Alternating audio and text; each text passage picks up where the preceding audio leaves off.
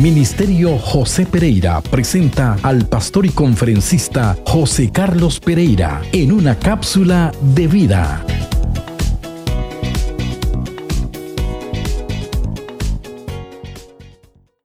En el libro de Romanos 4:18 dice, Contra toda esperanza Abraham creyó y esperó, y de este modo llegó a ser padre de muchas naciones, tal como se le había dicho, así de numerosa será tu descendencia. Y hoy me gustaría tratar sobre el tema fe inquebrantable. Abraham fue probado de diversas maneras y su vida es un ejemplo digno de imitar. Me llama mucho la atención cómo él cuidaba su manera de pensar. En Proverbios 4:23 la palabra nos enseña que debemos de guardar nuestra mente como a nada en el mundo.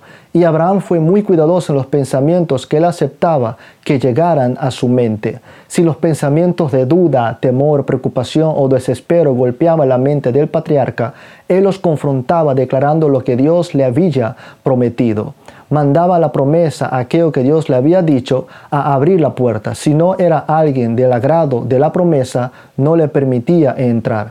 Al respecto, el apóstol Pablo dijo, no se debilitó en la fe al considerar su cuerpo que estaba ya como muerto, siendo de casi 100 años, o la esterilidad de la matriz de Sara tampoco dudó por incredulidad de la promesa de Dios, sino que se fortaleció en fe, dando gloria a Dios. Romanos capítulo 4, desde el versículo 10 al 20. Por eso una de las estrategias que usa Satanás es soltar semillas de duda en la mente. Es porque sabe que si la persona las acepta, germinarán y darán fruto. Satanás soltó una semilla de duda en la mente de Eva, con que Dios os ha dicho no comáis de todo árbol del huerto, Génesis 3.1 todo el problema de Adán y Eva se originó porque ellos no obedecieron inmediatamente lo que Dios les había dicho, comer del árbol de la vida, sino que se fueron a explorar por curiosidad lo que había en el árbol del conocimiento de lo bueno y de lo malo. Si ellos primero comieron del fruto del árbol de la vida, habrían sido llenos del Espíritu Santo.